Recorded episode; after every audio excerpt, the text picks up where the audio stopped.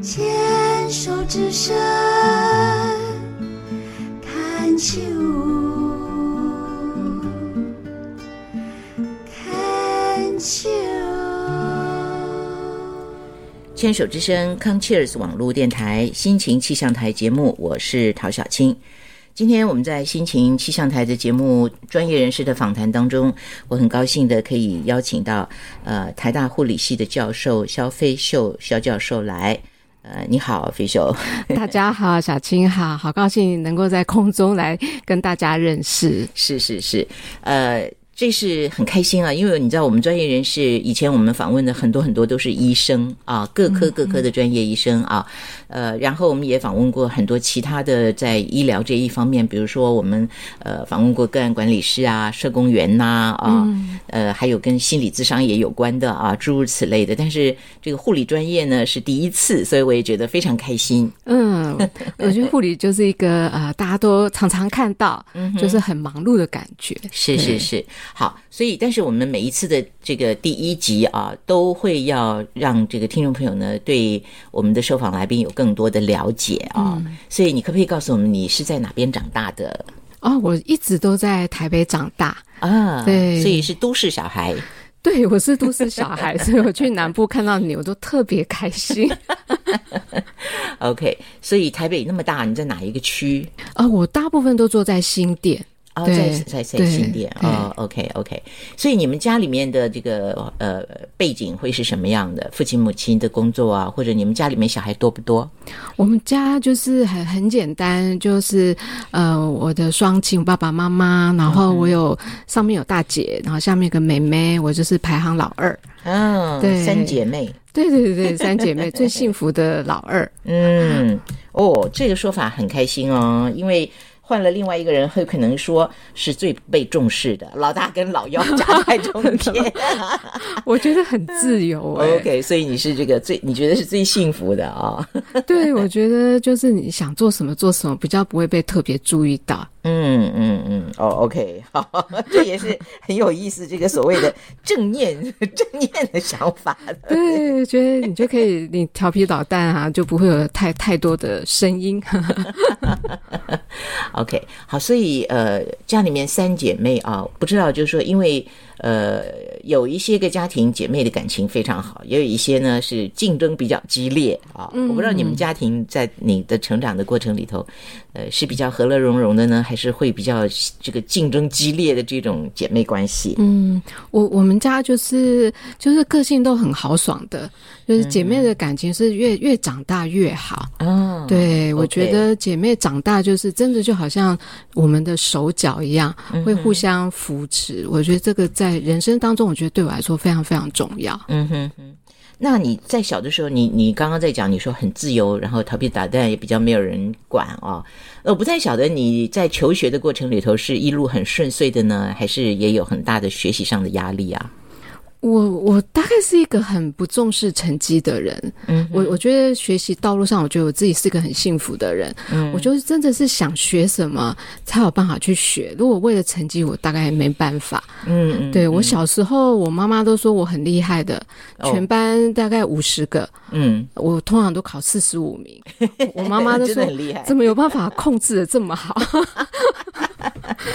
就很有意思的，嗯哼，就是呃没有留级，但是也就是这个通通通常是这个最后的几名啊，呃，但是也就一路这样这个顺遂的这样子过来了。对，我觉得呃，学习道路上，就是说我我真的很喜欢学习的过程，嗯，那不见得是一个成绩，包括认识朋友啊、同学啦、嗯老师啊，我都觉得那那那过程反而是很有意思的。嗯嗯嗯，好啊，那所以呃，虽然说不是这个功课非常的好啊，但是也一路这样过来。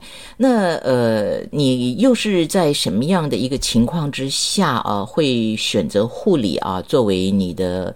你后来的这个奉献的这个工作，嗯，因为我我爸爸小时候，我我小时候我爸爸常常生病，大概我们蛮我我蛮常小时候我就蛮常坐救护车的，哦，嗯，所以我我觉得我对那个病痛就觉得它好像是生活的一部分。嗯哼，那在这个就医的过程当中，我觉得，嗯、能照顾别人跟躺在那边，我觉得能够照顾别人是件很幸福的事情。嗯。我觉得那个感觉好像很向往，所以后来我那时候考试的时候，我就选择去念护专。那那时候我爸爸刚好也也住院，我想说，哎，赶快念护专很很快就是一技之长，也也可以照顾家里。嗯嗯，那所以后后来我就就是去念了护专，然后到后来毕业去荣总工作这样子。嗯嗯，好，荣总是你的第一份工作，对对对，我觉哦得台北荣总是是我第一个地方就业地方，还是第一个让我觉得，哎，我开始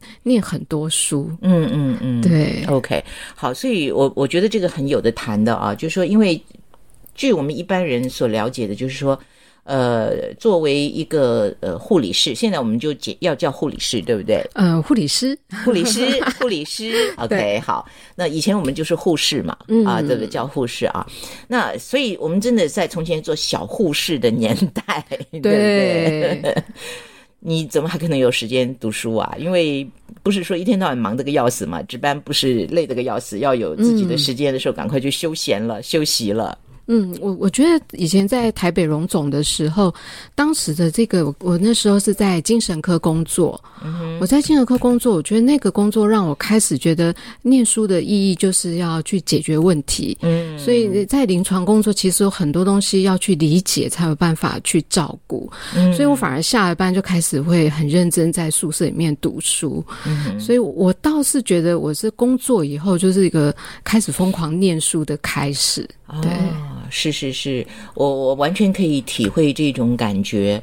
呃，因为在学校里面呢，虽然说是这个作为好像属于比较乖小孩的，就是呃顺着这个流啊这样子念书，呃，但是呢都是念的学校要求我们念的书。嗯，啊对，那所以我了解到，就是说，当你开始进入荣总，而且你的精神科，呃，需要去照顾的病人跟一般的病人又会不太一样，所以你必须要去增强自己在专业这方面很多很多的知识。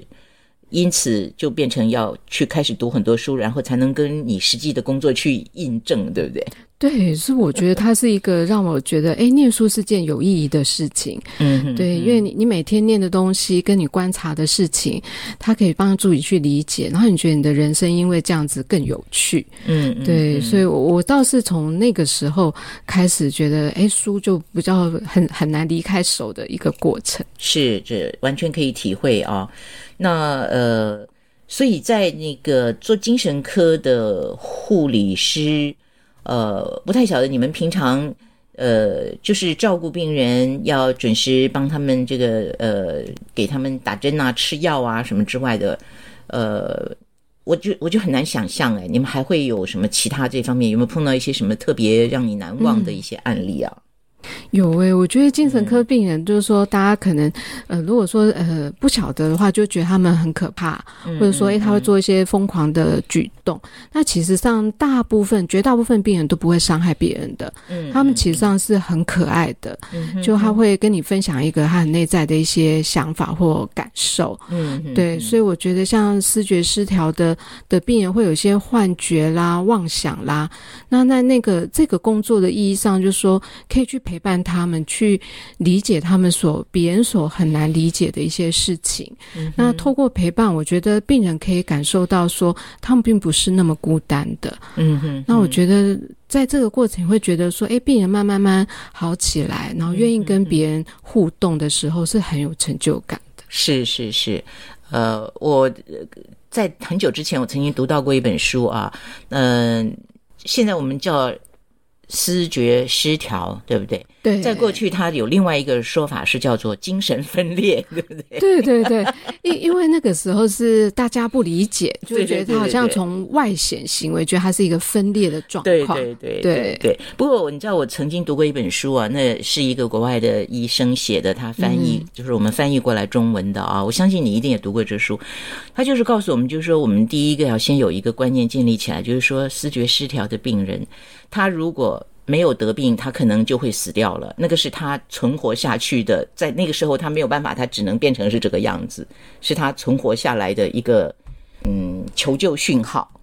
嗯，是有这个这个说法，对对对。哦但不过在这近近年来，大概有有这五十年吧，嗯。我觉得随着很多药物的开发，那更多的这个，比如说呃一些更新进的一些脑部的检查，嗯我们可以更理解说，哎，其实上视觉失调是一个脑部的疾病。嗯嗯。那理解它之后，你就知道说，哎，这个不是奇怪的事情，是脑部的这个传导讯号，它它有一些障碍的时候产生的。对，嗯哼，OK。好，呃，今天呢，因为时间的关系，我们就先讲到这边啊，因为我们后面还有蛮多的呃次数呢，会呃请这个呃肖教授，看你飞秀比较亲切，对对这样比啊较好。呃，来继续跟我们聊，呃，在你这个从呃一开始进入荣总担任护理师的工作，到现在呢，在学校里面啊、在教学生啊、这中间一一连串的很多的心路历程，那我们下次再聊。好，谢谢，谢谢。